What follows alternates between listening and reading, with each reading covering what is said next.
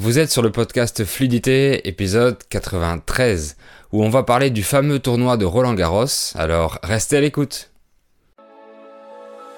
Salut, je m'appelle Fabien, je suis français, polyglotte et professeur de français. Vous êtes sur le podcast qui vous parle de culture, d'histoire ou de géographie française, d'astuces d'apprentissage et bien plus encore, dans un français naturel et facile. Bienvenue dans le podcast Fluidité. Bonjour et bienvenue dans ce nouvel épisode. Pour commencer, je vais dire merci aux nouveaux membres du club VIP de la semaine dernière, donc leur prénom s'affiche sur la vidéo YouTube. Dans le club VIP, pour chaque épisode ou contenu, vous avez accès à la liste du vocabulaire en PDF, les transcriptions bilingues, la version audio MP3 à télécharger et un autre podcast où j'explique la grammaire que j'utilise en contexte. Vous avez aussi accès au groupe Telegram privé et au serveur Discord privé pour participer au chat hebdomadaire avec les autres membres du club VIP et encore plein d'autres bonus. Donc je vous mets le lien sur les plateformes de podcast et sur YouTube pour vous inscrire. Vous êtes libre de rester autant de temps que vous voulez et vous avez une réduction de 10% si vous prenez l'abonnement annuel. Si vous m'écoutez en podcast audio, vous pouvez regarder la version vidéo sur YouTube avec les sous-titres en français, mais aussi en espagnol, en anglais, en portugais ou en arabe, selon votre niveau, euh, donc je vous laisse le lien dans la description de l'épisode pour pouvoir y accéder. Avec mon épouse, on vient d'arriver en France depuis une semaine pour y vivre et pour euh, s'y installer. On profite du beau temps du mois de mai. C'est bientôt l'été, mais pour l'instant, c'est encore le printemps. Et avec le retour du beau temps, les événements en plein air reprennent, comme le Festival de Cannes par exemple, dont j'ai parlé dans l'épisode 91. Il y aura aussi le Tour de France en juillet, et j'en ai aussi fait un épisode, le numéro 13. Et dans mon pays, il y a aussi un prestigieux championnat de sport annuel dont on va parler aujourd'hui. Depuis le 16 mai et jusqu'au 5 juin, les internationaux de France de tennis vont se dérouler au stade Roland Garros, en région parisienne, et on l'appelle souvent juste Roland Garros. Donc aujourd'hui, je vais vous expliquer comment il fonctionne et son histoire. Roland Garros est une compétition qui a été créée en 1925. Dans le monde anglophone, elle est connue sous le nom de French Open. Le tournoi fait partie des quatre championnats majeurs du monde du tennis avec l'Open d'Australie, le tournoi de Wimbledon en Angleterre et l'US Open aux États-Unis. Ces quatre compétitions sont appelées le Grand Chelem. Donc la France a la chance et l'honneur d'avoir l'un des tournois du Grand Chelem sur son territoire. Tout commence en 1891 quand il y avait les championnats de France de tennis qui se jouaient sur l'herbe. En 1927, le Stade français, le club omnisport de Paris, donne 3 hectares pour la construction d'un stade digne d'accueillir la Coupe Davis, la Coupe du monde de tennis. Le stade sera construit à la porte d'Auteuil, au sud-ouest de Paris, et on décide de lui donner le nom de Roland Garros. Mais ce monsieur n'était pas un joueur de tennis, mais un aviateur. C'est le premier à avoir traversé la Méditerranée en avion de la France vers la Tunisie en 1913 durant un trajet de 7 heures. Roland Garros était inscrit au stade français, mais il était rugbyman. Et on a donné son nom au stade en son hommage, parce qu'il est mort en étant pilote pour la France durant la Première Guerre mondiale. Le stade est inauguré en 1928 et il s'est agrandi au fil des années. De nos jours, il comporte 18 cours de tennis, dont le plus grand pouvant accueillir jusqu'à 15 000 spectateurs, le cours Philippe Chatrier, qui porte le nom d'un ancien président de la Fédération française de tennis. Les cours de tennis sont en terre battue de couleur ocre. C'est un mélange de plusieurs couches, de la brique pilée, du calcaire ou encore des résidus de roches volcaniques.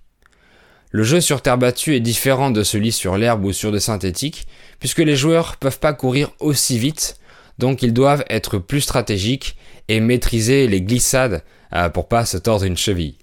Du coup, certains joueurs peuvent être très bons sur l'herbe, mais pas bons sur terre battue par exemple. Parlons maintenant du fonctionnement du tournoi en lui-même. C'est une compétition à élimination directe, c'est-à-dire qu'il n'y a qu'un seul gagnant à chaque match jusqu'au vainqueur final. Il y a 128 hommes et 96 femmes qui peuvent participer. Pour les hommes, les 104 premiers du classement ATP des meilleurs tennismen mondiaux sont qualifiés d'office, c'est-à-dire sans rien faire. On y ajoute 16 joueurs qui ont réussi à passer des qualifications, plus 8 autres joueurs invités d'honneur, dont 6 étant des Français, un Américain et un Australien. Pour savoir qui va affronter qui, il y a un tirage au sort, et ensuite bah, que le meilleur gagne. Au sujet des catégories, il y a le simple messieurs, où les hommes s'affrontent un contre un. Il y a les simples dames, où ce sont les femmes qui jouent l'une contre l'autre. Mais il y a aussi les doubles messieurs, les doubles dames et les doubles mixtes, où il y a deux joueurs contre deux autres. Et il y a les mêmes catégories pour les joueurs handicapés en chaise roulante. Au tournoi de Roland Garros, le vainqueur est celui qui gagne trois manches minimum pour les messieurs et deux pour les dames. On dit aussi un set pour dire une manche. Pour gagner une manche, il faut gagner 6 jeux dans la manche avec 2 jeux d'écart, donc par exemple 6 jeux à 4. Pour les hommes, si les joueurs ont fait 4 manches et que chacun en a gagné 2, la cinquième manche sera décisive, celui qui la gagnera remportera le match. Mais parfois, les joueurs n'arrivent pas à avoir deux jeux d'écart et les matchs durent très longtemps. En 2004, le record du match de Roland Garros le plus long a été battu par la rencontre entre deux Français, Santoro et Clément, avec une durée de 6 heures et 33 minutes. Ils ont dû mettre en pause le match le soir pour le reprendre le lendemain. Mais à partir de cette édition 2022, il y aura un super tie-break dans le cinquième set pour éviter ces matchs interminables et pour préserver la santé des joueurs. En fait, Roland Garros, c'était le dernier tournoi du Grand Chelem à pas avoir de super tie-break de ce genre. Le gagnant masculin remporte la Coupe des Mousquetaires. Elle s'appelle comme ça en hommage aux quatre joueurs de l'équipe de France qui ont dominé le tennis mondial entre 1920 et 1930. Donc c'était le surnom de leur équipe. Parmi ces tennismen, il y avait René Lacoste, celui qui a inventé la célèbre marque de vêtements avec un crocodile en tant que logo. La gagnante remporte la coupe Suzanne Langlaine, qui porte le nom d'une joueuse de tennis française qui a remporté beaucoup de titres dans les années 20. Le ou la vainqueur finale gagne aussi une récompense financière qui est de 2,3 millions d'euros pour les matchs en simple. Passons maintenant au palmarès. Le joueur qui a gagné le plus de tournois de Roland Garros en simple est l'espagnol Rafael Nadal, qu'on ne présente plus, avec 13 victoires, dont 5 consécutives de 2010 à 2014. Mais l'an dernier, c'est Djokovic qui a gagné et qui a interrompu la domination de l'espagnol. La joueuse qui a gagné le plus de fois est l'américaine Chris Evert avec 7 consécrations. Les derniers Français qui ont gagné le tournoi sont Yannick Noah en 1983 et Marie Pierce en 2000. Yannick Noah est très connu des Français parce qu'il s'est reconverti dans la chanson depuis qu'il a arrêté le tennis. En plus, c'est le père du basketteur français Joachim Noah, euh, qui est une star de la NBA où il joue. Pour assister au match de Roland Garros, on peut acheter des billets en priorité si on a une licence de tennis, euh, c'est-à-dire si on est déjà inscrit dans un club de tennis. Sinon, le grand public peut aussi s'en procurer, bien sûr.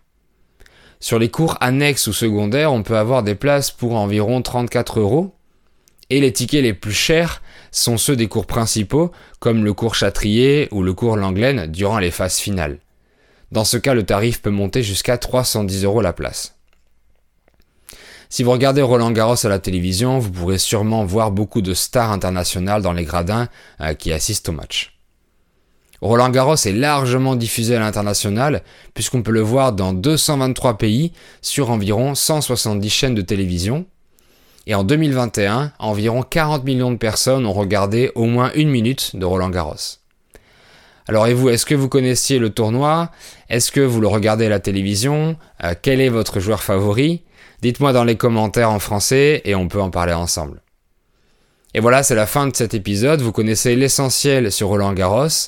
N'hésitez pas à réécouter plusieurs fois pour bien assimiler le vocabulaire jusqu'à ce que vous compreniez l'audio seul à 100%. Et si vous l'avez écouté jusqu'ici, l'épisode vous a intéressé, donc mettez un petit like et abonnez-vous. Vous pouvez me donner vos suggestions dans les commentaires, ils seront les bienvenus. Et je vous dis à bientôt sur le podcast ou sur ma chaîne. Salut